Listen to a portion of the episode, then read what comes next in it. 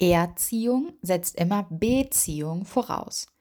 Ich glaube, man kann als Eltern nicht nicht erziehen. Wir Menschen ticken so. Wenn wir Verantwortung für andere tragen, dann wollen wir ihnen beibringen, wie das Leben funktioniert und wie sie sich darin verhalten sollen. Die Ziele dahinter sind aber sehr unterschiedlich. Man kann versuchen, am besten nicht aufzufallen oder besonders positiv auszufallen.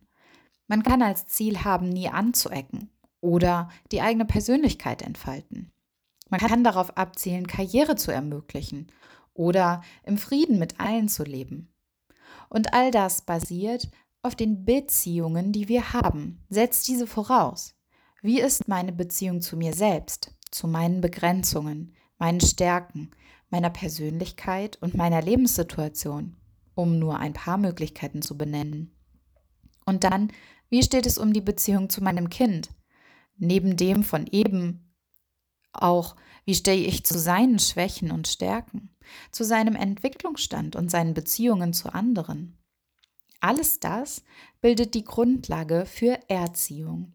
Und damit ist die Qualität der Beziehungen, also wie sie sind, welche Eigenschaften sie haben und welche Wirkungen auf mich und andere, die Voraussetzung für die Erziehung. Dazu kommen weitere Beziehungen und ihre Qualitäten, Beziehung zum Leben an sich, zu Gott und der Welt, zum Partner, zu Freunden und so weiter. Eingebunden in dieses Beziehungsnetzwerk erziehen wir.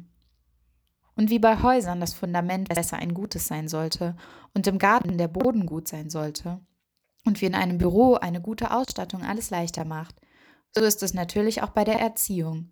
Eine gute Beziehung hilft für eine gute Erziehung. Aber Achtung, gute Beziehung ist nicht das gleiche wie kein Streit, keine schlechte Laune oder alle immer einer Meinung. Das alles gehört zu einer guten Beziehung dazu. Und wenn es sein darf, ohne dass jemand aus der Beziehung rausgeht, egal ob tatsächlich oder nur psychisch und emotional, sind diese Sachen sogar so etwas wie ein Gütesiegel der Beziehung.